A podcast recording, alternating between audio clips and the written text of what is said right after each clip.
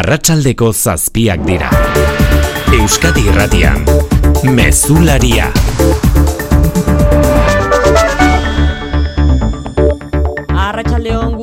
Hezkuntza publikoan bigarren greba eguna izan da gaurkoa hilebete barruan Araba Bizkaia eta Gipuzkoan jaurlaritzak prestatu duen hezkuntza lege zirriborroaren aurka. Ela, lab eta estilasek deituta, amar irakasletik sei batu dira grebara sindikatuen esanetan, eskola publikoa erdikunean jardadila eskatzeko. Eta ordu honetan amaitzear dira Gasteiz Bilbo eta Donostian deitutako hiru manifestazioak Mikel Jartza Donostia Arratsaldeon. Arratsaldeon bai hezkuntza publikoko milaka langile Donostiako kaleetan.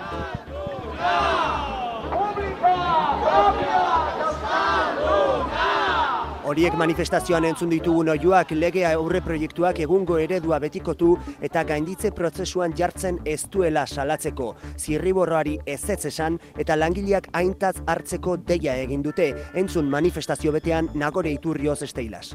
Gure valorazio oso positiboa da, ikastetxe asko istea lortu dugu eta argi dugu hezkuntza komunitateak gurekin bat egiten duela bigarren greba egun honetan berriro ere eta gure aldarrikapenak zilegiak diala haiek ere ba zilegitasuna ematen ditelako gure aldarrikapenei, ezta? Donostian bezala, jende oldea gazteizen eta bilbon ere, sindikatuek euren eskaria kaintza hartu ezean, mobilizatzen jarraituko dutela iragarri dute. Euneko irurogeiko jarraipena esan dugu hezkuntza greban sindikatuen esanetan, euneko hogeita amairura murriztu berri du zenbateko hori jaurlaritzaren hezkuntza saiak sindikatuekin elkarrizketak zabalik jarraitzen duela defendatu du, bingen zupiria bozera maleak Euskadi Irratian harremanak izan direla, baita azken egunotan ere. Thank you. Faktoria saioan gonbidatu izan ere gaur bingen zupiria hezkuntzaz gain hizketa gai osakidetzaren ingurukoak ere. Autokritikarako prest jaurlaritzaren bozera malea donostialdeko esiko zerbitzu buruekin elkarrizketak hasi dituztela jakin dugun egun honetan. Hori bai ukatu egin du osakideta osakidetza privatizatzeko helbururik dagoenik. Seguru nago gauza asko ez dituela ongi egingo. Nik esan dezakedana da aurrekontuetan alegin izugarri bat egin dela osasun arloko inbertsioetan aurrera egiteko, ez dala erabaki bakar bat hartu gure osasun zerbitzuak privatizatzeko, ez dagoela inongo asmorik horretarako, eta iritsi garela, inoiz euki dugun aurrekonturik handienera. Eguna kutzitako bestetan berriz, anain sausti arratsaldeon. Arratsaldeon. EITBek gaur eskuratu duen albistea hasteko Bermeoko Jose Done ikastetxeko zuzendarioiak aitortu egin duela irurogeita marreko amarkadan sexu abusuak egin izana. Bideo baten bidez egin die aitortza salaketa egin zuten hiru biktimari. Hauek eskutik helduta ikusi dute bideoa aitortza ezustean iritsi zaiela kontatu dio EITBeri biktima batek. Atazauen bideo bat, azan den, aparkamen askatuten berak, todas las víctimas del colegio San José, na bueno, lotu gabe zen bapurtxu bete bloki eta momento batez. Berentzak kintzau, zegin jau, eh? Bideo hori ez da publiko egin, biktimek diote zuzendariak emandako urratsa, zuzendarioiak emandako urratsa ez dela nahikoa eta aitortza publikoa egitea eskatu diote. Nemesiar elkarteak berriz aitortza egin izan azimarratu du eta dio abusu egilea Bilbon, Valladoliden eta Madrilen ibilizela eta ez dutela selaketa gehiagorik jaso. Guardia Zibilak Europan tabako gehien ekoitzi eta banatzen zuen kontrabando sarea desegindu Nafarroan, Larraun udalerrian aldatzen zuen sare horrek epizentroa eta guztira lau milioi terdi pakete eta hogeita amaikatona tabako horri atzeman dira. Ekoizpenerako hainbat makina ere bai iruñea patxirigoien. Arratsaldeon baserria trampantojo izeneko operazioan Guardia Zibilak ezkutuko jarraipenak egin ditu. Jarraipen horien bidez egiaztatu dute sare honen arduradunek bilerak egiten zituztela hainbat garraiolarirekin ondoren Ego Euskal Herriko hainbat industria gunetara merkantzia eramateko. Aldatzen kokatutako ustiategiaz gain beste lau lekutan ere egin dira miaketak urnietan, adunan, elortzen eta atarrabian. Langileak ere bazituzten giltzapean ari ziren lanean egunean amabi orduko lanaldiekin eta higiene baldintza txarrekin. Egunean milioi bat zigarro ekoizteko gaizen sarea eta azken hilabetetan egindako amalau milioi pakete baino gehiago zenbatu dira. Horixe beraz Euskal Herrian zena ustez, Qatar Gate kasuan berriz, zilaren hogeita bian deklaratuko du, eba kailik beste hiru inputatuek bai deklaratu dute gaur, bi espetxera bidali ditu epaileak, eta hirugarren bati eskumuturrekoa jarri diote, hainbat bidek ziurtzat jo dute, atxilotuetako batek, Katarretik eta Marokotik ere jaso zuela dirua. Europako Parlamentoa mitartean Katarrekin dituzten lege txosten eta misio ia denak bertan bera usteko ebazpena bozkatuko dute bi hartartean Qatar Airlines konpainiarekin Europar Komisioak sinatua duen kontratua. Katarrekin izandako harreman guztiak ez baian dauden honetan herrialdearen interesak defendatzen dituzten lobiei Europako Parlamentura sartzea eragoztea ere bozkatuko dute biharko ebazpen horretan. Eta kiroletan maitan neurbi eta arratsaldeon. Arratsaldeon. Saskibaloian Europarekin itzordua dute lau euskal taldek gaur ordu honetan zehazki Baskonia eta Bilbao basketari ari dira jokatzen.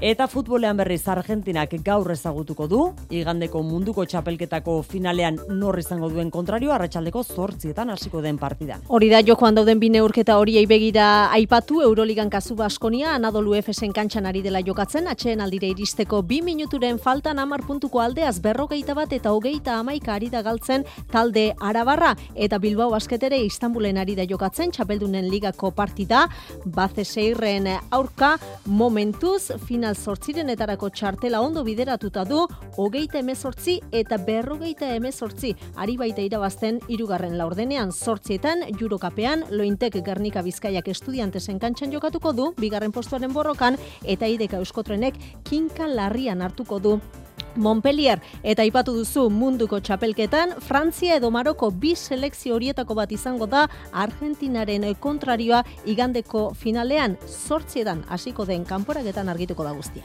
Laboral kutsak babestuta eguraldia eta trafikoa. Euskalmet Maialen Izarra txaldeon. Arratxaldeon, datozen orduetan zaparra da bota ditzaken, eta bihar eguraldi nasiagoa izango dugu. Odei desiente agertuko dira eta giroa goibela izango da goiztaldean eta goizean goz, zaparrarek jarraipen izango dute. Goizean egoaldean aterrunak luzeagoak izango dira, baina kantarusi aldean goizean ere zaparra da giro nagusitu daiteke. Eguerretik aurrera, ego mendebaldeko izeak ipar mendebaldera egingo du, eta huria sarriago egin dezake, ipar partean berezikin. Gainera, aezeran aldaketarekin bat, temperaturaren berakada nabarituko dugu. Trafikoan ana arazori bai?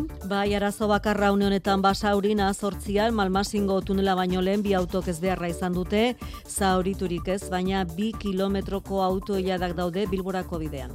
Eta gerta era bat ere bai, barakaldon gizon bat atxilotu baitu lehen arratsalde honetan ertzaintzak, auzokide bat lamanaz zauritu ondoren, bi orduz izan da ondoren etxean gotortuta olatzarri olabengoa. Ertzaintza, udaltzain, suhiltzaile eta ambulantzien presentziak barakaldoko ganeko gorta kale inguruko auzotar guztien ikusmina sortu du. Mucha gente, porque es morbo de la...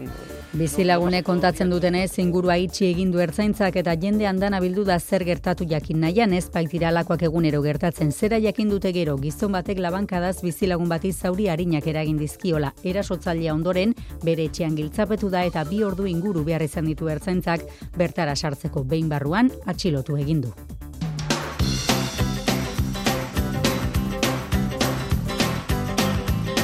Eta sarrera honetan musika pixka bat ere bai, gazteizko azken arrok jaialdiak egitaraua zehatzaren berri eman baitu gaur berritasunen artean besteak beste, entzuten ari garen hau The Pretenders taldea.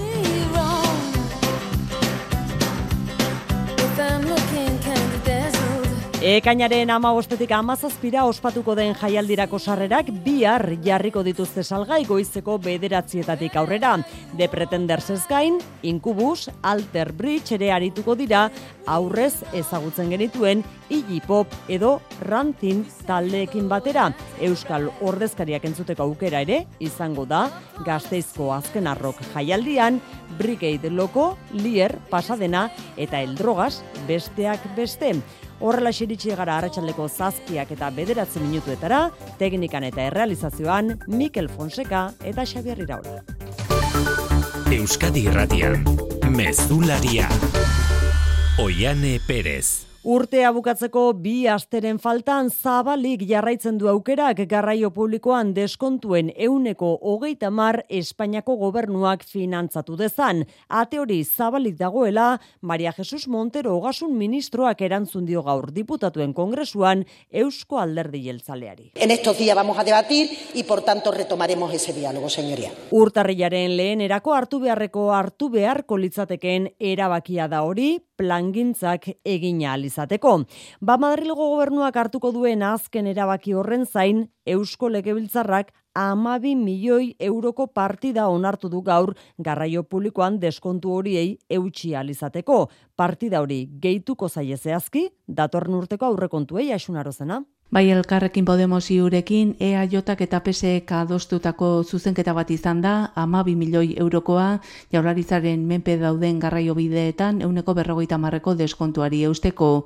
Espainiako gobernuak azkenean laguntzarik emango espalu, urte guztian aplikatzeko irurogeita ama milioi beharko zirela aurre ikusi zen, horregatik salatu du EH Bilduk, ama milioi horiekin egoera horretan otxailera arte bakarrik iritsiko dela deskontua. Azken argazkia makilatzeko estrategia ere salatu du Leire Pinedo legebiltzarkideak, ea jotatik alaitz zabalak erantzun, ezinezkoa izan dela beste behin ere haiekin akordioa. Jaurlaritza bere aurrekontuen negoziaketa prozesua autoemendatzen ari da, baina honek ez du prozesu osoan bizitakoa aldatzen. EH Bilduri, naiz eta akordio berriak lortzeko alegin zitzoa egin dugun berriz ere, ez eskoarekin aurkitu gara berriz ere. Modu horretan elkarrekin Podemosio eta PP Ciudadanosekin adostu dituzte balio handieneko zuzenketak, garraio publikoari lotutakoaz gain, osasogintzan eta ikastetxeetan inbertitzeko eta familiak laguntzeko. Milioi terdikoak onartu zaizkio EH Bilduri batez ere buru osasunari lotuta. Ostiralean sortzi onartuko dira diru partida hauek erantzita Eusko Legebiltzarrean behin betiko datorren urteko horrekontuak. Garraio publikoaren deskontua besteak beste, inflazio altuak utzitako bizitzaren garestitzari aurre egiteko neurria izan da, bada hain zuzen gaur ezagutu dugu inflazioaren urteko azken datua, eta moteltzen ari den arren esan behar dugu erosketa saskia betetzea hori ez ez, hori geroz eta garestiagoa dela, euneko amabos garestiagoa urte hasieratik zurin etxe berria. Gehien igo diren elikagaien artean esaterako azukrea dago, euneko berrogeta mar garestitu da, olioa esnea eta rautzak berriz, euneko geta inguru oroar elikagaien prezioak euneko ama mairu egindu gora. Aurreko hilabetearekin alderatuta azaroan, amarren bat egindu behera urte arteko kontsumorako presioen indizeak eta euneko 6,sortzian kokatu da. Estatistikako Institutu Nazionalak kaleratu dituen azken datuen arabera, urtarrietik neurtu den balio baliorik basuena utzi du azaroak. Jaitxieraren arrazoia ineren esanetan, erregaien, elektrizitatearen eta berogailuetarako eta hoteletarako erabiltzen den gasolioaren prezioen murrizketak eragindu. Bada beste modu bat erretirorako aurrezteko. Azalpen harri ezan bardu. Etorkizuna nola planifikatu ondo uler dezazun. Dena azaltzen dizun horbaitek soilik lagun diezazuke erretirorako aurrezten. Gure gestoreek adibidez, laboralkutsaren biziaro aurreikuspen planak. Azaldu, ulertu, erabaki. Laboralkutsa, bada beste modu bat. Piezaz pieza eraikitzen dira betxak. Horrela hasi ginen mila bederatzi eta berrogeita amazazpian eta horrelaxe jarraitzen dugu gure komunitatearekin batera euskal gizartearentzat etorkizun iraunkorrago bat eraikitzeko ametsarekin. Konfiantza, elkartasuna, lankidetza, fagor taldea, etorkizuna hobetzeko lanean. Aita maginarreben etxera, lengusuen etxera, koinatuaren etxera, bueno, horretara ez. Gabon hauetan bizartzurik baino kilometro gehiago egingo badituzu, egin itzazu auto berri batean. Etorri karza taldearen likidazioan dira eta eskuratu urteko preziorik onenak Peugeot, Jeep, Kia eta Fiat autoetan. Eta aukerako edo 0 kilometroko auto baten bilari bazara, karza okasionen aurkituko duzu. Abenduaren amabostetik emezazpira, oi hartzungo lintzirin industrialdean eta olaberriko inausti industrialdean. Lurra. Esnea. Ardilatxa paisaia idia zabal. Erraietatik. Euskadi Erratia Donostialdeko esiaren gatazkan lehen hartu emana izan dute gaur zerbitzu buruek eta osakidetzako zuzendaritzak lehen hartu eman hori izan dela baiestatu du gaur Euskadi Irratiak. Bi aldiak elkarrizketarako prest agertu ondotik telefono hitz egin dute Rosa Perez osakidetzako zuzendari nagusiak eta zerbitzu buru batek. Elkarrizketarako eta autokritikarako prestago eusko jaurlaritza, baina bingen zupiria bozera maleak ukatu egin du osakidetza privatizatzeko asmorik dutenik izaren zausti. Elkarrizketarako borondatea baleko egiten duen lehen keinu egin du osakidetzako zuzendaritzak. Agustin Agirre Donostialdeko gerente berria egiten ari den errondan, iruko bilera egin du Agirrek Rosa Perez osakidetzako zuzendari nagusiarekin eta Adolfo López de Munai neurologia zerbitzu buruarekin. Azken honek Donostialdeko esiko kexak eta eskariak helarazi dizkio zuzendaritzari eta eskatu. Hice una petición de que viniese al hospital, bajar un poco a, a tierra los Donostiara etorri eta bertatik bertara azalpenak emateko mediku guztiekin hitz eginez. Ez ezkorik ez, baina datarik ere ez dute momentuz. Bingen zupiria bozera maleak Euskadi Ratian zalantzan jarri du arazoa Donostialdeko esiarena den edo Gipuzkoako sarearen koordinazioan era. Nola nahi ere berretsi du erreferentzia erkidegoa osotasunen izango duela jorlaritzak, baina ez dagoela osakidetza privatizatzeko asmorik. Beti egin behar dela autokritika, nik esan dezakedana da, ez dala erabaki bakar bat hartu gure osasun zerbitzuak privatizatzeko, ez dagoela inongo asmorik horretarako, eta iritsi garela, inoiz eukidugun aurrekontorik handienera, langile kupururik handienera, Elkarrizketarako bidea irekita dute bi aldek, baina zerbitzu burueko ostiraleko mobilizazio eusten diete, ordura arte adierazpenik egingo zuten arren. Osakidetzak bestalde kexa adierazi du sindikatuak ez direlako agertu gaurko mai sektorialaren bilerara. Gaurko batzar hori egonkortze prozesuen leku aldatze lehiaketa aztertzeko zegoen deituta. Osasun saiak adierazi duenez, horrek irumila zazpireunda hogeita irulangileren lan baldintzei eragiten dieten gaiak motelduko ditu azken bileretan sindikatuek etengabeko blokeo eta konfrontazio jarrera erakutsi izana gaitzetsi du osakidetzak baita euren negoziatzeko e, borondate eza ere. Ezkuntza publikoan hilebetean bigarren greba eguna gaur lab, esteilas eta ela sindikatuek deituta. Amarretik seik egindu bat grebarekin sindikatu arabera eta argi geratu da ezkuntza publikoko langileek ezetz esan diotela ezkuntza legearen zirriborroari.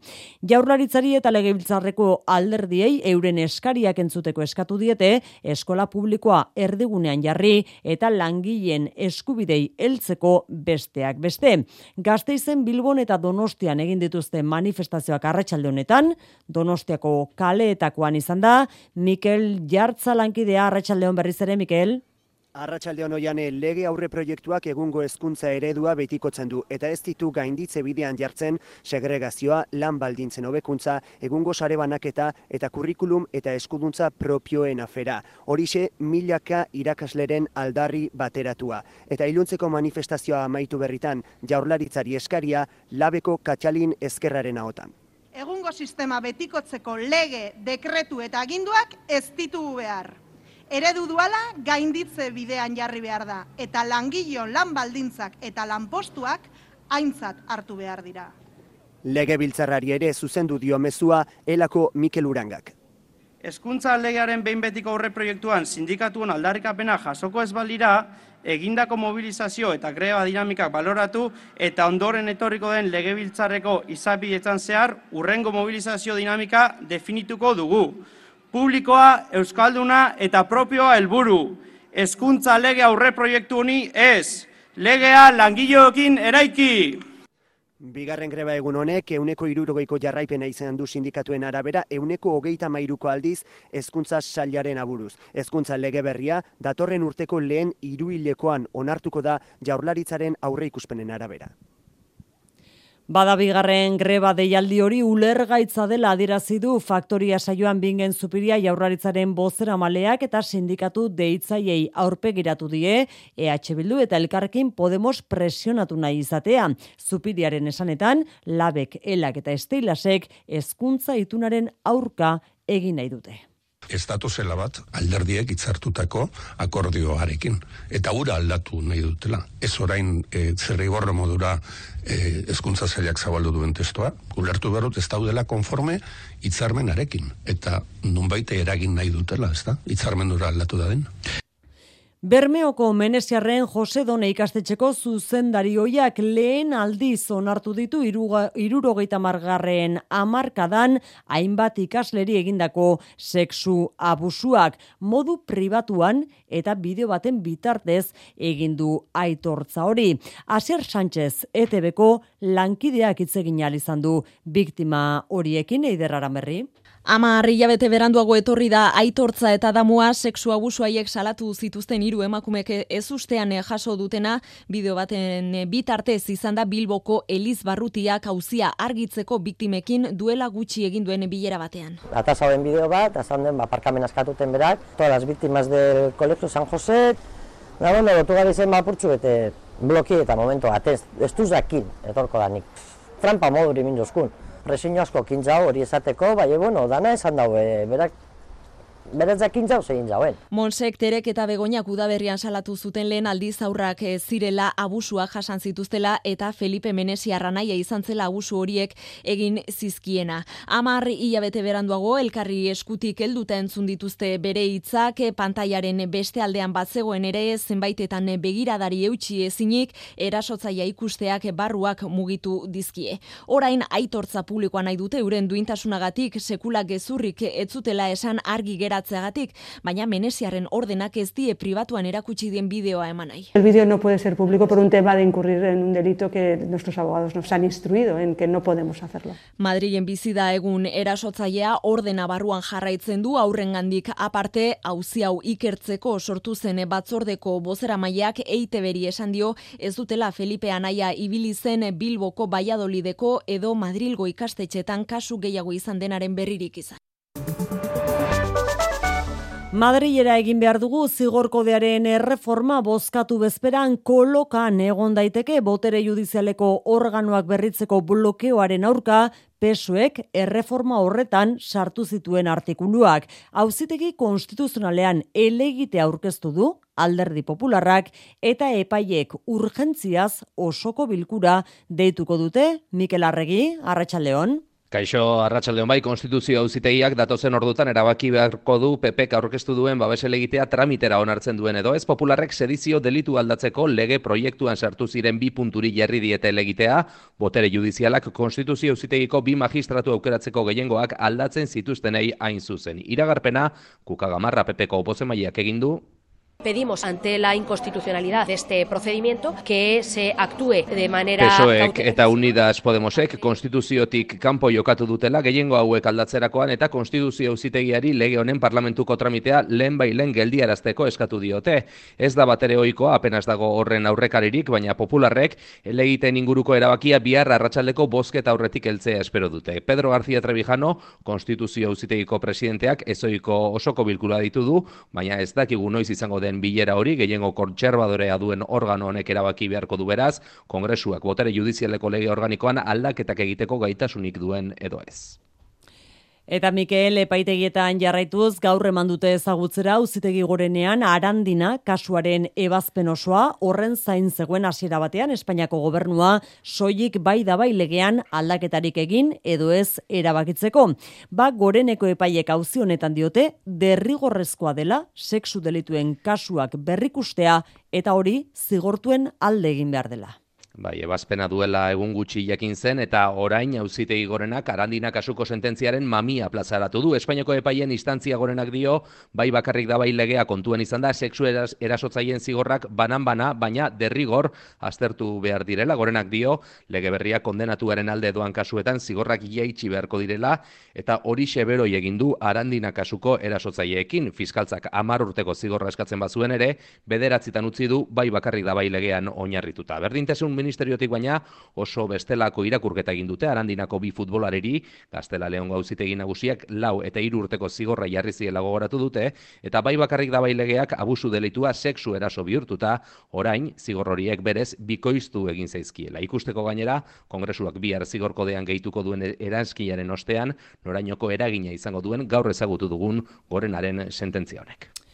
Katargei tauzian bien bitartean gaur zen deklaratzekoa epaiaren aurrean Eba Kaili parlamentuko presidente orde oia azkenean ez du egin eta iaren hogeita bira atzeratu dute bere deklarazioa. Hala ere zalantzak zabaltzen ari dira Katarretik. Ez ezik Marokotik ere dirua jaso zutelakoan hainbat e, informazio atera baitira fiskaltzak hala ere ez du Marokoren auzi hau. Baiestatu Europako Parlamentuan bitartean Katarrekin izandako harreman guztiak ari dira ez baian jartzen Amaia Portugal Ebazpenean talde parlamentarioek adostu dute Katarrekin zerikusia duten lege txosten eta misioak bertan bera ustea eta herrialdearen interesak defendatzen dituzten lobiei Europar Parlamentura sarrera eragoztea. Katarrekin izandako harreman guztiak daude susmopean uneotan, esaterako Qatar Airways konpainiari Europar Batasuneko aireportuak parez parez zabaldu dizkion akordioa. Parlamentuko garraio batzordearen buru den Karimadeli eurodiputatuak Frantziako berdeetako kidea bera, eskatu du berrikustea akordioa akordioa gauzatzeko egin ziren negoziazioak. Europar batzordetik defendatu dute gardentasun oso egin zutela. Estefan de Kesmaker bozera mailea. Full transparency with the involvement of the member states with stakeholders. Imputatu ei dagokienez Kailik berak eskatuta atzeratu egin diote epaien aurrean egitekoa zen deklarazioa. Ilaren hogeita bian izango da azkenean eta ordura arte atxilotuta jarraituko du. Kailiren bikotekide Francesco Georgik eta Antonio Pantzeri eurodiputatu hoiak bai deklaratu dute eta kartzelan jarraituko dute laugarren inputatuari gobernuzkanpoko erakunde baten buru den Nikolo Figa Talamankari eskumuturrekoa jarri diote. Bakatarren hain justu, ordu erdi pasatxo falta da Maroko eta Frantziako selekzioen arteko partida azdadin. Munduko kopako bigarren final aurrekoak ikusmina handia sortu du estatu osoan, Frantziar estatu osoan, eta hogei mila polizia agente mobilizatu dituzte segurtasuna bermatzeko. Parisen komunitate magrebiar garrantzitsua dagoen, barbea auzoan izan da, Olatz Simon, eite beren berri emalea, arratsaldeon Olatz. Arratsaldeon, Magreb jatorriko bizilagun gehien duen Parisko auzoan, Barbesen, merkatu eguna dute gaur, eta ez da beste gairik aipatzen. Partida nonai, galdetzen den lekuan galdetzen dela. Ia hau batez Maroko babestuko dute hemen. Vraiment, aujourd'hui, je suis pour le Maroc. Auzoko instituto bateko irakasle Maroko aronek dio Frantziak aukera asko eman dizkiola, baina gaur Maroko babestuko duela. Mon équipe euh, marocaine. Ia milioi bat marokoar daude Frantzian, Algeriarren atzetik komunitate jendetsuena dira, eta Algeriarrek eta Tunisiarrek ere euren alde egingo dute gaur. Badira bihotza banatuta duten Frantziar Marokoarrak ere, emaitza bat azein bestea izan euren taldeetako bat finalean dute dagoeneko. Marokorekin noa dio gazte honek, baina Frantziak irabaziz gero ere ospatuko dugu. Beste batzuk Marokotik etorrita badira ere urdinak dira gaur, Frantzia babestuko dute. Arakin honek dio, beste baten kontra izango balitz, Maroko babestuko lukeela, baina Frantziaren kontra izan da, Frantziarekin doala. Eliseo zelaietan ospatuko dute futbolzale garaipena Frantziarena zein Marokorena izan. Segurtasun neurri bereziak ezarriko dituzte etorbide famatuan 2000 eta berreun jendarmeekin, hogei mila osotara Frantzian. Testu honetan Nafarrako herribera hainbat udalek tuterakoak esaterako ukatu egin diote Marokoarren komunitateari gaurko partida udal kiroldegietan ikusteko baimena atxekabetuta hitz egin diote Eli Erasori Nafarrako Marokoarren plataformatik. Arratsaldeon Mohamed Amani Nafarroko Marokoarren plataformako koordinatzaileak azaldu digu. Herriberako ia udal guztiek ukatu dietela baimena aitzakia merkeak jarri dizkietela gainera, minduta dago. Que nos ponen un poco excusas de que hay que pedirlo con tiempo, o el polígono está en obras, tenemos un poco una decepción. Plataformaren asmoa zen telebista pantalla erraldoiak eh, jartzea, partida ikusteko, eta horretarako behar zituzten toki egokiak, udalaren egoitzak, kiroldegiak edo pabilloiak. Zitronigokoa izan da baiezko amandien bakarra, eta bertako kiroldegian elkartuko dira aurki, lareun bat pertsona, Marokoko selekzio animatzera, eta aldela garaipena ospatzera. Alabada, malgu hartuteko eskatu die Mohamed Amanik udalagintariei.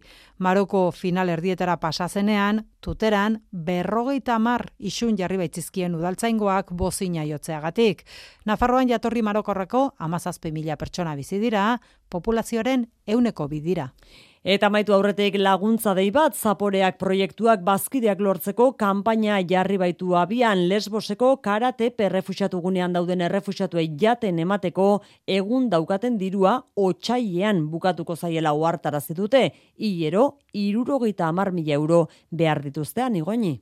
2008 garren urteko aurrekontua milioi euro ingurukoa da. Izan ere, egunero mila eurureun eta mila bosteun bazkari bitarten baten dituzte lesboseko karatepe refusiatuen gunean. Horregatik, bazkide egiteko kanpaina jarri dute abian, diru sarrera finkoak edukializateko. Oraitz Garzia, Zaporeak proiektuko kidea. Finean, bazkide kanpaina honek bilatzen duena egonkortasuna, bilabetean irurogeita mar mila euroko aurrekontua da Zaporeakek, eta bazkiden bitartez lortu nahi dena da nola baiteko hilabeteroko diru kopuru finko bat izatea. Eta hortik aurrera, ba, bueno, ba, gero ba, beti bezala ba, legite ditugun bilketetan, eta bai udaletxe erakunde zein gizabanako emandako laguntzekin, ba, aurrera egitea. Orain arte doaintzekin eta dirua biltzeko antolatzen dituzten ekimenekin ordaindu dituzte janaria prestatzeko behar zituzten elikagai guztiak, baina proiektua asko da. Juan Maria Arzak sukaldariak bazkide egiteko deia egin du que nosotros Elena y yo ya nos hemos hecho. Es imprescindible hacerse socio porque si no, no hay, no hay money, ¿eh? Y si no hay money, pues mal andamos. Bazkide egiteko zaporeak.eus weborriaren bidez egin izango da, baita zaporeak proiektuak antolatzen dituen ekimenetan ere aukera egongo da.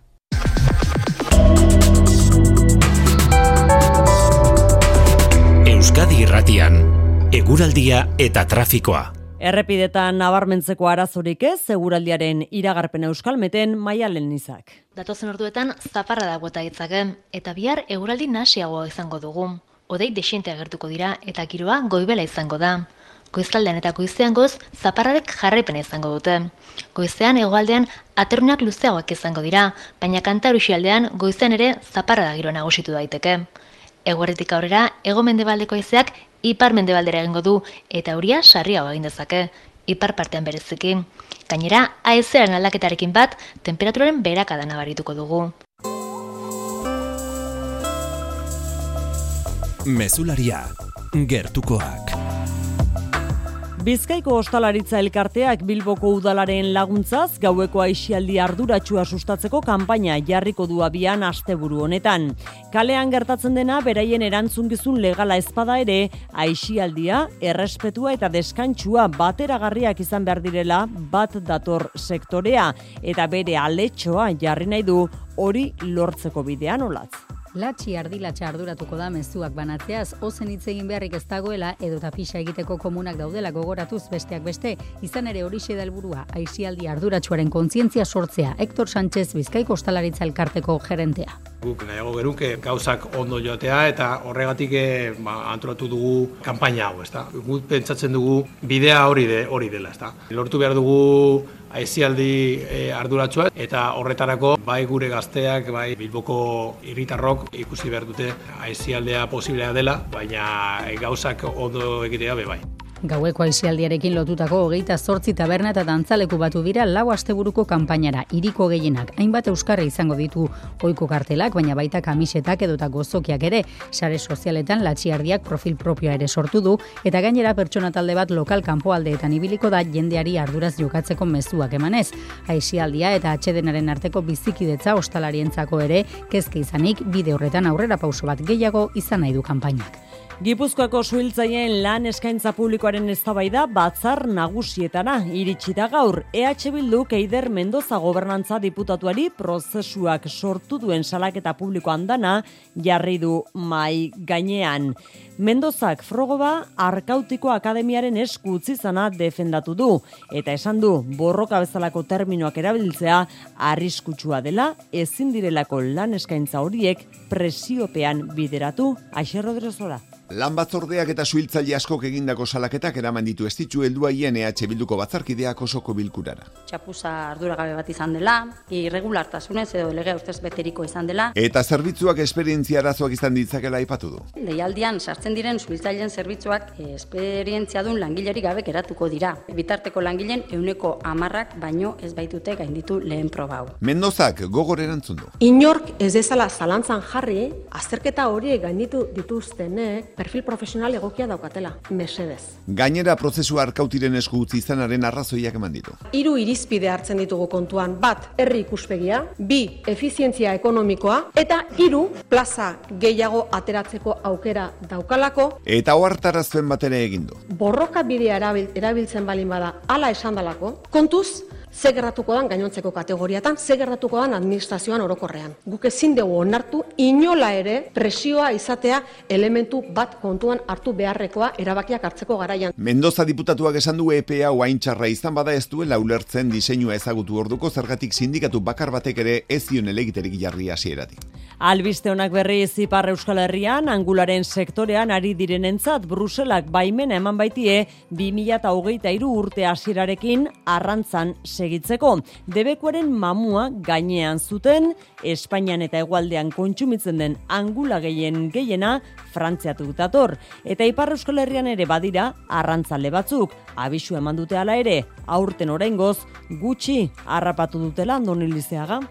Aturrin adibidez, hogei arrantzale dira, beldur ziren esote zuten gelditu beharko harrapatzen dutenaren euneko irurogei birpopulaziorako da eta sasoiaren azken aldean egiten dute hori. Hasieran salmentarako da eta bidasunen egoitza duen Joseba Agirre Barrena majoristak errandigu sasoi hasiera aski kaskarra izan dela aroagatik. Angularik ez dago, hotza izan dela medio, ude epelak behar ditu. Piskatza eginenean eguarritako pre preparatzeko estoka txiki bat, ba, hotza hauekin, ez da gaur epela izan, hotza hauekin, ba, angula guztie, angula eginda, desagertu eginda. Ibaialde eta Ibaigune markekin saltzen ditu Josebak bere angulak egoaldean, bada ere endaiako gurrutxaga enpresa sektorean. Angulen etorkizuna bermatzeko arrantza zaratago faktorek daudela dio. Este parametro bat badaude abez baserritarraren produktu kimikoak, gehi e, pantanoak nun ez duten uste, ba, angila bere lekuetara joaiten, ez da, izokina bezala, ez da, zona industriala egin dituzte, sekatu dituzte dinak, ez du lekurik bizitzeko, eta azitzeko. Aturrin populazioak emek emeki gora egiten duela ikusi dute. Kultura leioa. Jon Kortazarrek Euskal Literaturan katedra lortu zuenetik hogeita hamar urte bete dira, eta Euskal Herriko Unibertsitateak literatura kritikari, ikerlari eta irakasle honen ibilbide aldarrikatzeko ekimena egin du gaur urte urren horren arira. Iker Zabala izan da, omenaldi ekitaldian. Mila bederatzereun dela erogoita mabian, lortu zuen Euskal Literatura Katedra Jon Kortasarrek naiz eta mila bederatzereun dela erogoita bostetik zeraman Euskal Herriko Unibertsitatean lanean. Ordutik, eundaka artikulu idatzi ditu mundakan jaiotako ikerlari, literatura kritikari eta irakasleak Euskal Literaturako zutabe izateraino. Begirada iraganera bideratuta, larogoi garren amarkatan literatura kritikaren eta ikerketaren bide urratzaile izan zen. Garai hartan ere konturatzen ginela. Kontuan hartu e, momentu batetan instituzionalizatu egiten dela euskal literaturaren irakaskuntza. Eta orduak bete egin behar dira, joan behar duzu eskolara, da ikaslei zerbait interesgarri eman. Unibertsitateak antolatutako ekimenean hainbat sortzaileek ere parte hartu dute, izan ere Euskal Ekile ugariren ibilbideetan giltzarri izan da Kortasar aholkulari eta laguntzaile gisa.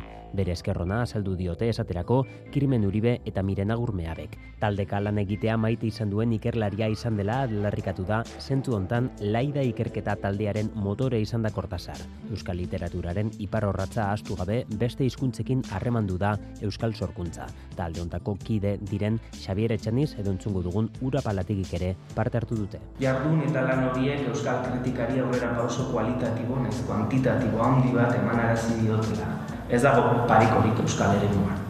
Jon Kortasarrek irurogeita zazpi urte ditu eta urte hurrenaren arira balantzea egin badu ere, etorkizunerako proiektu interesgarri gehiago dituela adierazi du.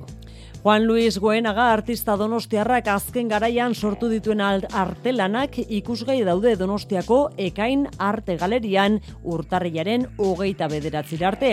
Paisaia abstraktuak nagusitzen dira hogei artelanen artean, oial gainean eta eskulan izeneko paper berezian margutuak dira. Mari Jose Uria izan da erakusketa horretan. Paisaiak, figurak ere tartekatuz margolanak formatu txikian eta ertainean abstrakzioa nagusitzen da Juan Luis Goenagaren lan horretan. Berak esan digunez, historia aurreko margolanen teknikak erakartzen du. Figura gutxi da, bueno, eta gero prehistoriako pinturare askotan, Gut danetan, oso, abstraktotan hori biltzen, eh? eta gero figurare beti asaltzea. Ole, honi beti, eta ole, ole, danak dira, ole. No, teknikan ez da duzu importantia. Talerrian badaude ez da bukatzen. Hori da, lanak tailerrian daudenean, margolanaren prozesua ez dela behin ere amaitzen dio egileak, aurreko urteetan egindako lanei ere ukitu berria emango die. Urteetako bere garapena islatuz, ondo ezagutzen du prozesu hori artistaren semetelmok, ala saldu digu aurkezpenean. Hemen dauden artelanak, bai, bai dia egia san azkeneko bi urtetakoak edo gutxi gora bera. Egia da beak beti izaten du, e, zaila dela bukatutzat ematea artelan bat. Orduan zertatzen da, e, hemengo artelan asko igualdia, e, leharoita marreko amarkadan hasitak, e, gertatzen da, denbora pasala, ba, berak ere garatu egiten du bere artea edo, eta orduan irutzeio hobetu dezakela. Rita Unzurrunzaga da ekain artelana galeriaren arduraduna. Eta daude bai oial gainean eta eskulan paper gainean egindako lanak. Ezaugarri berezia bagian bere paleta kolorea koloretsuago bihurtu da. Juan Luis Goenaga artistaren margolanak ikusgai daude Donostiako aldezarreko ekain arte galerian urtarrilaren hogeita bederatzir arte. Zortziak hogei gutxi ditugu hogei minutu Katarreko futboleko munduko txapelketan bigarren finalerdiko partida hori hasteko finalista Norden, Laister jakingo dugu baita Norbieta Arratsaldeon. Arratsaldeon.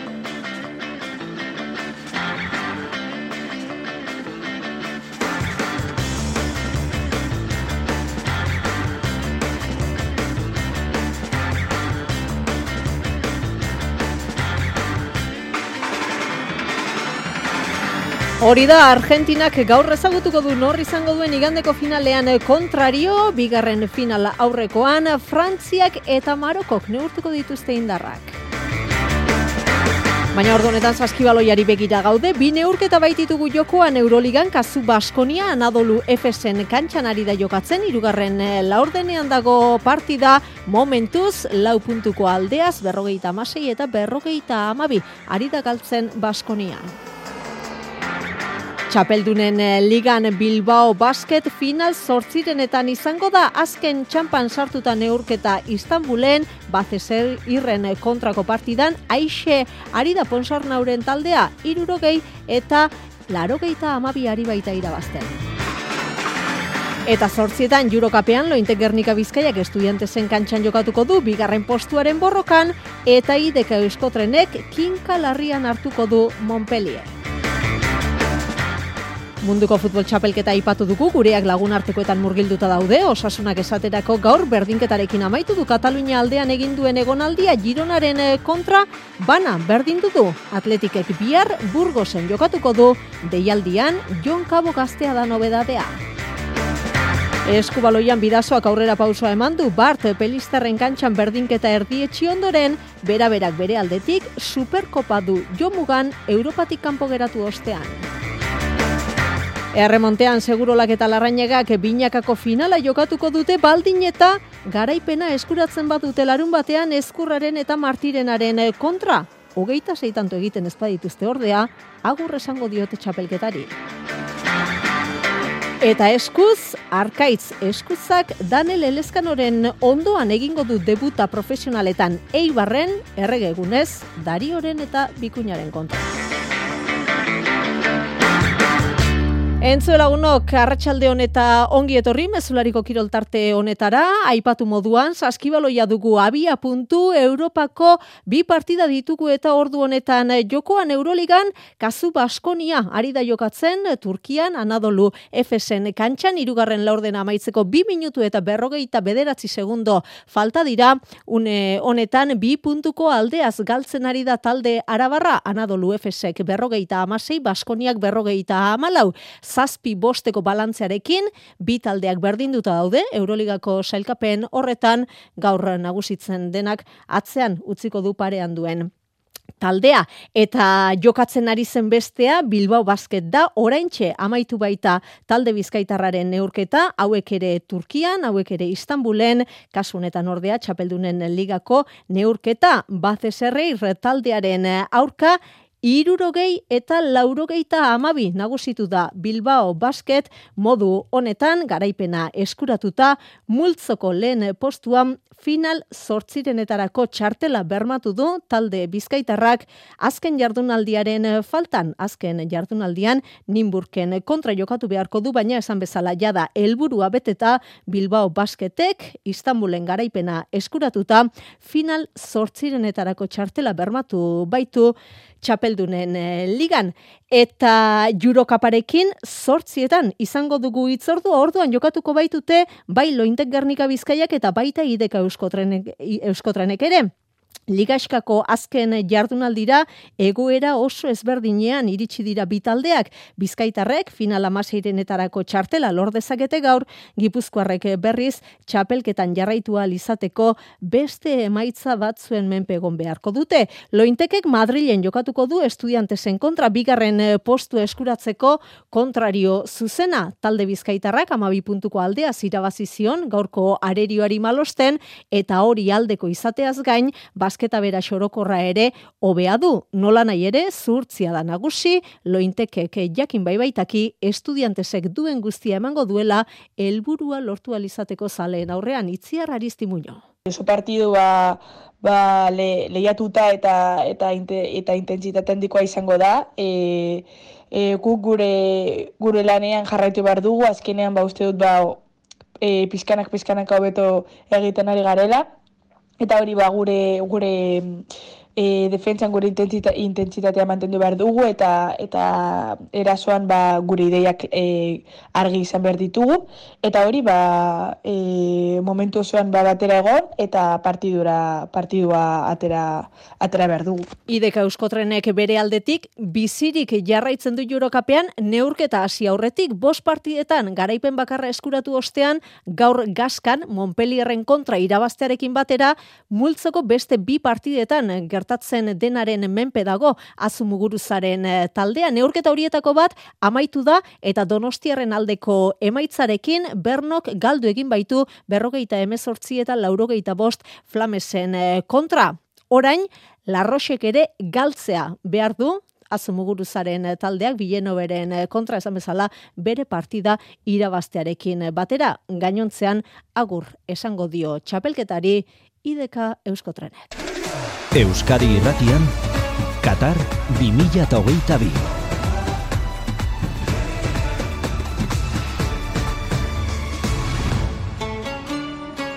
Amalau minutu barru hasiko da Katarren munduko txapelketa honetako bigarren final aurrekoa eta neurketa hori amaitu ostean jakingo dugu nor izango den Argentinaren kontrarioa igandeko finalean. Frantzia ala Maroko, Maroko ala Frantzia, mundial honetako ezustekoa eman dute Afrikarrek neurketa sortzietan hasiko da Asier Santana gure adituak garbi du, dexapsen selekzioa da favoritoa. Nik uste dut Maroko, ba, bueno, azita dagoen taldea da, hola, badaki zer dagoen atzetik, eta, eta, bueno, historia egiten ari da, eta historia horretan jarraitu nahi du, eta, bueno, bere, bere izena, ba, ba, izkilarriz jarri nahi du, baina, bueno, egia dena da, aurrean Frantzia daukala, ba, Frantzia azkeneko munduko txapelduna dela, eta, bueno, Frantziak jokatzeko modu hori gainera enbape dauka, eta, eta, bueno, da daman e, trajektoria horrekin nik uste favorito nagusia dela.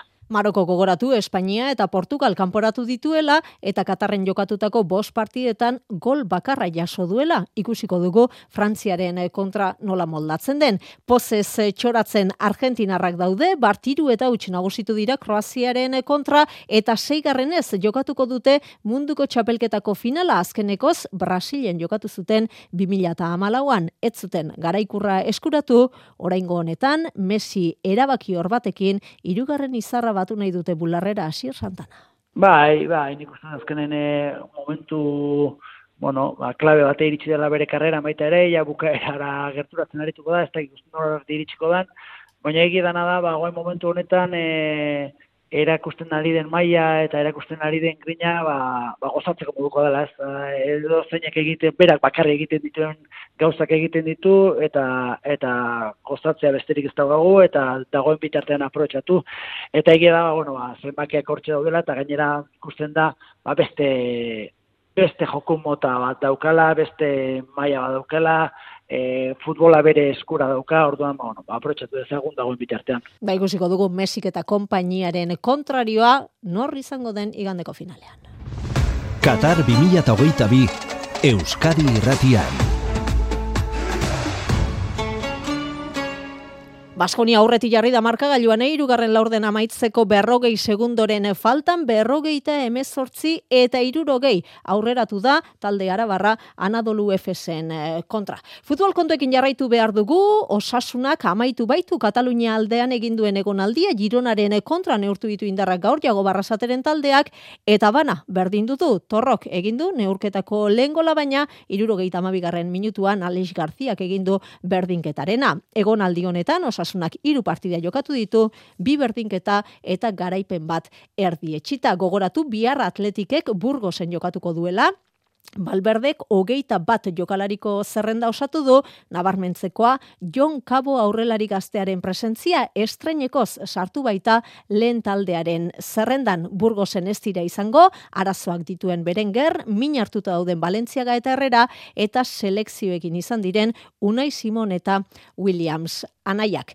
Bestalde, talde zurigorriari lotuta aipatu, klubak eunda hogeita bosgarren urte hurrenari hasiera emateko ekitaldia antolatu duela hilaren hogeita bederatzirako San Mamesen, kantua, komenaldiak eta egun horretan taldeak bilamarinen jokatuko duen ligako partida pantalla erraldoian ikusteko aukera bilduko du jaialdi horrek. Eta lagunartekoen eh, zerrendekin amaitzeko, aipatu, realak ostiralean litzi egingo diola bisita. Zazpiak eta berrogeita mar minutu dira, eskubaloia ere bai, bidasoa irunek final zortzirenetara gerturatzen dion berdinketa eskuratu baitu Bart, peliztaren kontra Jonander dela hoz. Bidasoak puntu garrantzitsu eskuratu du Iparre Macedonian e Jakobo Kuetraren taldeak hogeita bederatzina berdindu du Pelisterren pistan EHF Europa Ligako partidan eta horri esker sendotu da de multzoko irugarren postuan. Ze jardunaldi jokatuta final zortzirenetarako urratsa gertu dute irundarrek izan ere, lehen lau selkatuek egingo dute aurrera eta bigarren itzulieriekin da lau puntura du motor bosgarren selkatua. Berdinketa ona izan da bidasotarrentzate baina gipuzkoarrek irabazteko aukera ere izan dute azken unera artean. E, izan da, neurketako azkene baloi jabetza, baina sareratu ez eta puntuak banatu dituzte azkenerako. Mikel Zabala, jokalaria. Bueno, gorko partida garrantzitsua esan taldean, zatez, e, puente genien galduta gero e, ba, pari honetara e, bi puntu den oso garrantzitsua esan guretzat, eta eta gira esan taldeak e, e, pista oso batian, e, dana kontran e, aurpege mandau, e, empatia e, lortu izan dugu eta puntu hori oso garrantzitsua da e, urrengo fasea pasatzeko eta eta bueno, oso posiblea ze e, paroira eta urrengo urrengo bueltarako lanako goguekin. Futxe nagusi da demultzoan eta sei partidak irabazita matematiko kiselkatu da urrengo faserako. Bidasoak e Agua Santas Milanesa izango du urrengo orkaria. Munduko txapelketako eten aigarostean izango da hori datorren otxailaren e, zazpian. Eta superamara bera berak Europari agurrezan ostean, denboraldiko lehen titulua irabazteko aukera izango du igandean Superkopako finala jokatuko du talde donostiarrak Malagan, Malagaren kontra anera uskin. Oso motivatuta gaude, naiz eta ba, aurreko astean ba, ez lortu pase hori, baina bueno, e, ekipoa E, ondo dago, posit hau, da saiatuko gara ba, gure papeliko berena betetzen malagan. Erremontean larun batean amaituko da binakako txapelketako ligaska eta orduan jakingo dugu zebikote pasako den zuzenean finalera eta nortzuk jokatuko duten final aurrekoa. Elkarren kontra segurolak eta larrainakak euren esku dute finalerako txartela. Horretarako garaipena behar dute eskurraren eta martirenaren kontra. Eta erne hogeita zeitantura iritsiko espalira final aurrekorik ere ez lukete jokatuko eta larun bateko kontrarioen mesedetan. Semifinaletan arituko den bikote bat finkatuta dago, goiko etxa bosgarrena eta barren etxa laugarrena dira, eta gutxienez e, final aurrekoa bermatuta duten besteak, ansa bigarrena eta joanenea dira. Iban Larrañaga, Arratxaldeon. Kaixo, atxaldeon. Bueno, zuen esku e, finalerako txartela izatea gauza handia da, eta horixe izango duzu jokoan larun batean. Bai, da, ez, e, azken jornada, aieuta gure esku egitzea finalea, aiatzia, ba, txapaketa hasieran firmoko den. Hoxe, e, zapatu partidu hortan, e, gauza asko pasatzea doa indik, e, zuk usan duzun bezala irabazizko finalea direto klasifiko goinake, baina hogeta tanto aiego ezpainea, e, etxeago bidian izango goinake, así que oso oso konzentratu ahonberreko partidu da, da ez da bakatxitik. Hori da, e, dena edo bat ere ez, gauza asko da dauzkazu jokoan larun batean. Bai, hori da, esan dizuten bezala, e, otesi tantoa ioko Espainia, ba, etxea jongo inake. Da, galduta otesitik, otesi tantotik gora ingo etxun dugu, ba, semifinal eta klasifiko bainake, baina hor da gau finalea direkto sartzeko aukera hori, eta ez du nahi e, aukera hori desaprotxo. e, nola ikusten duzu, larun batekoa eskurra eta martirena izango dituzue kontrario, sailkapenean e, azken postuan e, dagoen bikotea da, lau puntu pilatuta, jokatutako hiru hiru partietan nolako kontrarioak dira? Eh, esango duke eskurra oso oso momentu hondi antzean pelotei bazala, baina lehenko hastian ez da egitu, egun txar bat otoko zitzaien, da anzak eta egurtin zituen. Da oain eh, kondenotu eh, guri berroi otasi tanto azpitik ustea, da irutzate lehen tantotik eh, kutsi hortzetan dela, ertengo dela, eta gu otasitik bera latzeko idean jungo dela.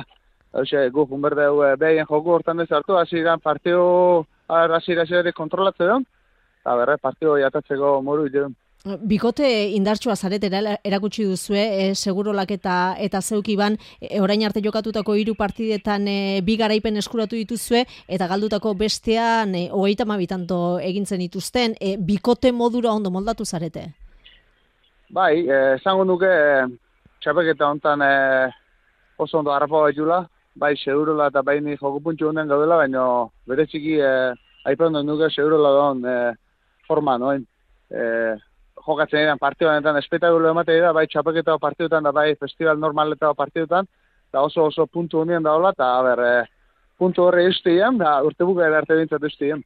E, klabea, non egon daiteke, larun batean, Iban?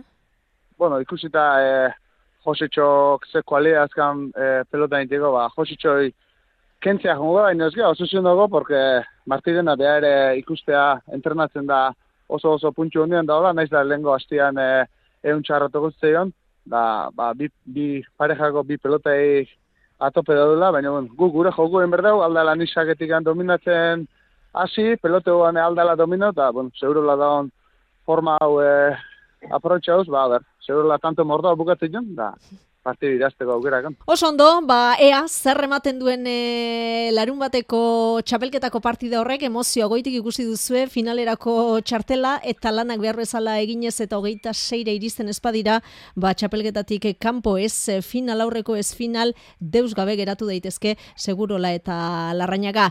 Zorderik onena, Iban, onenak irabaz dezala.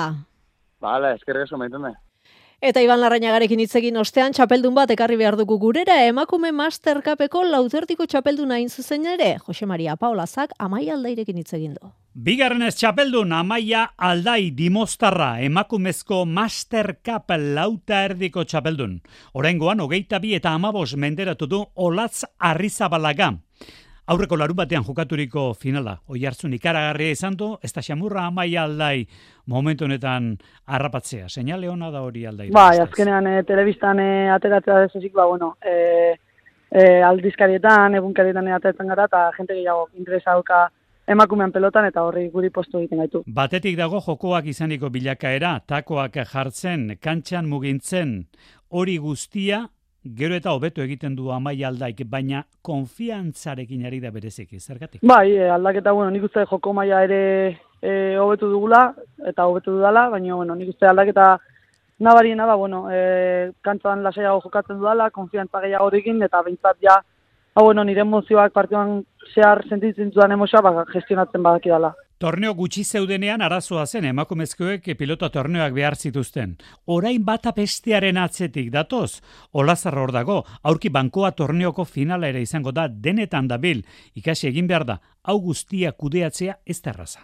Ez, ez da erresa esaten ez, batez ere partidu asko denpora gutxian dauzkaulako, eskuak ere ba sufritzen dutelako, baina bueno, takoak eh, ongi jartzen ikasi behar dugu, eskuak eh, gaizki daukagunean ere jokatzeko modua edo pelotari emateko modu aldatu behar da, eta lan pila egin behar da hori aurrera teatzeko, eta bueno, guk aldo horretatik posik gaude, ez? Gero eta txapelketa gehiago ditugu, e, urte guztia ja okupatu daukau txapelketekin eta hori kudeatzen jakin behar dugu. Eta gertuen daukana, bankoa DV torneoko finala datorren larun batean jokatuko du zarautzen, berez, Laia salsamendiren kontra aritzekoa zen, baina tamalez beste behin Nafarrak e, belaunean e, lotailu gurutzatuak gautsita ditu, Mirian Arrilaga izango du aurkari amaialdaik. Eta azken txampa honetan pilota kontuekin jarraitu behar dugu, aspek gaur jakinarazi baitu, arkaitz eskuza atzelariak non eta norekin egingo duen debuta errege egunean Daniel Elezkano izango du ondoan laudioko pilotariak eta parean kontrarioak Dario eta Bikuña izango dira. Debuteko eszenatokia berriz, Eibarko astelena. Gaion zabadakizue, binakako txapelketako laugarren jardunaldia atzo urretxun zela, jakak eta arangurenek lehen puntua pilatu zuten altunaren eta tolosaren kontra, ba gaur jakindugu jardunaldia ez dela igandean bilbon amaituko, izan ere, bizkaila pilotalekuan jokatzekoa zen jaialdia, tolosako beotibarren jokatuko da, baina astelenean, tolosan beraz, lasok eta imazek jokatuko dute, peio etxeberriaren eta rezustaren kontra.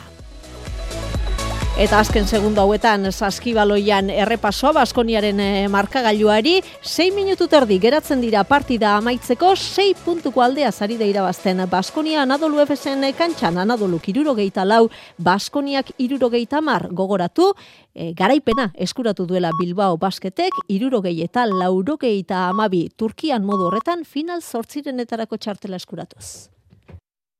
Iluntzeko zortziak dira. Euskadi Irratiko Informazio Zerbitzuak. Albisteak.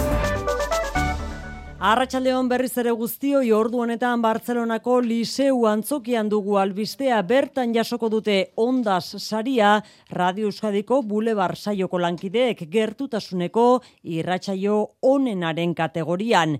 2008 bateko urrian Euskal Kartzelei buruz eskenitako saio bereziagatik lortutako izendapena Xavier García Ramstem eta Sonia Hernandok saioaren zuzendariek jasoko dute datozen minutu batzuetan zorionik beroenak lantalde osoari.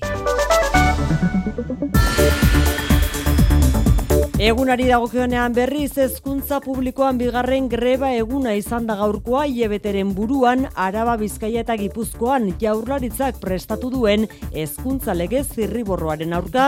Anain sauste arratsaldeon. Arratsaldeon. El ala beta esteilasek deituta 10 langiletik sei batu dira grebara sindikatuen esanetan. Eskola publikoa erdigunean jar dadila eskatzeko. Ez dute baztertu mobilizazio gehiago gabonen ostean nagore iturriotz esteilas. Gure valorazio oso positiboa da. Ikastetxe asko istea lortu dugu eta argi dugu hezkuntza komunitateak gurekin bat egiten duela bigarren greba egun honetan berriro ere eta gure aldarrikapenak zilegiak diala haiek ere ba zilegitasuna ematen ditelako gure aldarrikapenei ezta? Grebaren jarraipena euneko hogeita amairura murriztu du arratsaldean jolaritzaren hezkuntza sailak sindikatuekin elkarrezketak zabalik jarraitzen duela defendatu du berriz bingen zupiria jolaritzaren bozera maleak Euskadi irratian greba honen atzean hezkuntza oinarriak sinatu zituzten EH Bildu eta Podemosi presioa eginaia ikusten du jolaritzak. Ez zela bat alderdiek itzartutako akordioarekin eta ura aldatu nahi dutela. Ez orain e, zerrigorra modura eh, ezkuntza zailak zabaldu duen testoa, ulertu berot ez daudela konforme hitzarmenarekin eta nunbait eragin nahi dutela, ezta? Hitzarmen dura aldatu da den. Eusko Legebiltzarrak 12 milioi euroko partida onartu du garraio publikoan diren deskontuei eusteko aurrekontuei Podemosek aurkeztutako zuzenketa bat onartu dute jeltzale eta sozialistek. 12 milioi euro ez direla nahikoa salatu du EH Bildu. Espainiako gobernua berriz atea zabalik utzi du garraio publikoaren deskontua finantzatzen jarraitzeko. Eusko Alderdi Jeltzaleak egindako galderari erantzunez, Maria Jesus Montero ministroa ziurtatu du gobernuak baduela tarterik euneko goita marreko laguntzari eusteko. Bermeoko Jose Done ikastetxeko zuzendari hoiak aitortu egindu iruro goita marreko amarkadan sexu abusuak egin izana bideo baten bidez egin die aitortza salak eta egin zuten hiru biktimari. Hauek eskutik helduta ikusi dute bideoa aitortza ez ustean iritsi zaiela kontatu dio eite beri biktima batek. Atasa hoen bideo bat, azan den, ba, parkamen askatuten berak, todas las víctimas del Colegio San José, na, bueno, lotu gabe zen mapurtsu bete bloki eta momento atez. Berez jakin jau, zegin jau, eh? Bideo hori ez da publiko egin, biktimek diote zuzendariak, zuzendari hoiak emandako urratsa ez dela nahikoa eta aitortza publikoa egitea eskatu diote. Nemesiar elkarteak berriz aitortza egin izan azimarratu du eta dio e, abusuen egilea Bilbon, Valladoliden eta Madrilen ibilizela eta ez dutela salaketa gehiagorik jaso. Qatargate kasuan hilaren hogeita bira atzeratu dute Eba Kaili, Europar Parlamentuko presidente orde oiaren deklarazio hartzea, beste hiru inputatuek bai deklaratu dute gaur, bi espetxera bidali ditu epaileak hirugarren bati eskumuturrekoa jarri diote. Hainbat edabidek ziurtzat jo dute gainera atxilotutako batek Katarretik bakarrik ez Marokoren aldetik ere jaso zuela dirua. Europako Parlamentua mitartean Katarrekin dituzten lege txosten eta misioia denak bertan bera usteko ebazpena bozkatuko dute bi hartartean da Qatar Airlines konpainiarekin Europako Komisioa sinatua duen kontratua Katarrekin izandako harreman guztiak ez baian dauden honetan herrialdearen interesa defendatzen dituzten lobbyei Europako Parlamentura sartzea eragoztea ere bozkatuko dute biharko ebazpen horretan. Errepidetan ana arazorik balda? Ez dago arazorik, baina ez behar baten berri eman behar dugu angeluko ondartzan persona bat hilda gaur arratsaldean suflari talde batek ikusi dute uretan sartzen eta nola desagertu den sorosle zerbitzuei deitu diete desagertuta jarraitzen du itxura guztian arabera itota hilden persona horrek. Eguraldiari dagokionez egun nahasia iragarri digu biharko Euskalmetek maialen iza. Datozen orduetan zaparra dago eta itzake, eta bihar eguraldi nahasiagoa izango dugu. Odei desiente agertuko dira eta giroa goibela izango da. Goizaldean eta goizean goz, zaparrarek jarraipena izango dute. Goizean egoaldean aterrunak luzeagoak izango dira, baina kantarusi aldean goizean ere zaparra da giro nagusitu daiteke. Eguerretik aurrera, ego mendebaldeko izeak ipar mendebaldera egingo du eta auria sarriago egin dezake, ipar partean bereziki. Gainera, aezearen aldaketarekin bat, temperaturaren berakada nabarituko dugu. Besterik ez gure aldetik, bihar izango gara hueltan, arratsaldeko zazpietan mezularia ondo izan bihar arte. EITB Zure komunikazio taldea.